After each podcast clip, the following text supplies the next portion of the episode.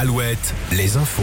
Avec Denis Lebars, bonjour. Bonjour Lola, bonjour à tous. Le petit Denis. Et on commence avec une opération escargot ce matin entre Cholet et Nantes. Oui, une opération ou des opérations escargot. Il y a plusieurs points de départ dans le Choletais et le pays nantais.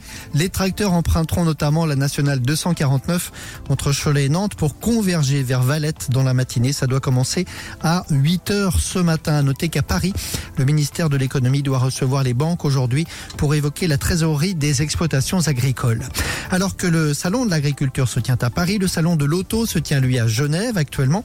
Renault a présenté sa fameuse nouvelle R5, la R5 électrique, un peu plus petite qu'une Clio, avec un prix de départ de 25 000 euros et deux batteries possibles, 300 km ou 400 km. La route toujours avec ce nouvel accident hier soir dans le Nord Vendée entre Montaigu et la Boissière de Montaigu. Deux voitures impliquées, trois personnes ont été grièvement blessées. Mystère autour de cet individu interpellé dans la nuit de dimanche à lundi près de l'Elysée, un homme muni d'un bracelet électronique avec interdiction de quitter la ville d'Angers. Il souhaitait rencontrer le président de la République et lui faire des révélations.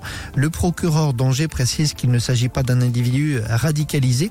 Il été placé en hôpital psychiatrique selon le site Actu 17 qui est spécialisé dans les faits divers. Un Coran aurait été découvert dans son véhicule, de même qu'une bouteille de gaz vide et un jerrycan. L'actualité internationale.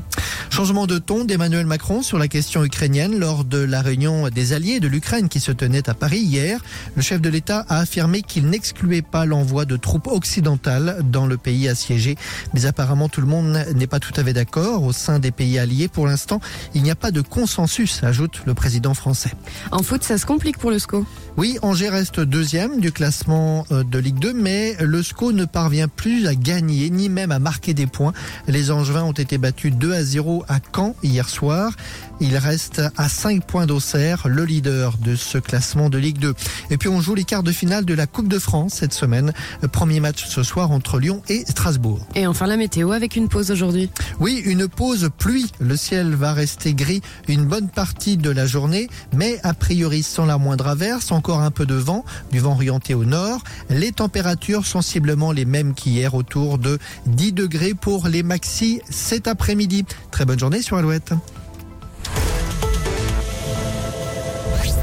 Le matin Alouette. 6h, 10h.